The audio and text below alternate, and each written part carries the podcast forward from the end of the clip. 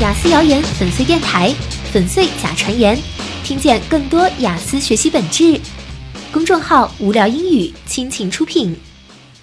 雅思口语遇到不熟悉的问题就可以胡编吗？串题真的有用吗？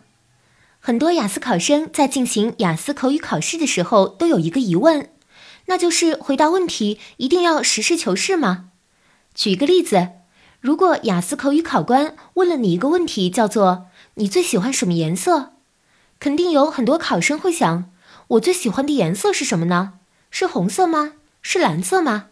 但是那些没有真正喜欢颜色的考生们怎么办呢？可能他会想：我们真的要来编造一个故事吗？其实完全没有必要，因为有时候你真的编造出来的内容不一定比你的实际情况要来的更加的好。过度或完全编造的内容有时会破坏自然表达以及刻意的犹豫思考。所以这会在流畅度的评分中被扣掉一些分数，也就是说，编造行为不会被扣分，被扣分的是因为编造行为可能导致的非自然表达。这也可以解释了目前市面上一些口语串题有时为什么不会让你得到一个满意的分数。那么，到底什么是比较自然流利的答案呢？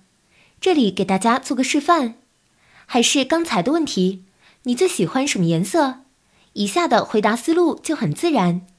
说实话，我没有一个最喜欢的颜色，但如果是买衣服的话，我可能经常选蓝色或灰色，因为我不太喜欢太亮的颜色，暗一点的更好。这样一个真实性的流露，会让考官觉得更加的自然和真实。而在一些可能消耗你想好久但无关本质内容的问题上，是可以合理的发挥的。但你必须记住两点：第一，你的发挥应该符合逻辑，是合理的。第二，你要记住你发挥的内容，回答中不要有相矛盾的地方。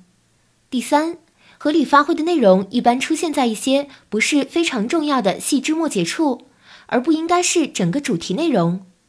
最后，任何发挥内容的部分都是为了保证流畅自然而制造出来的，而且不能过度。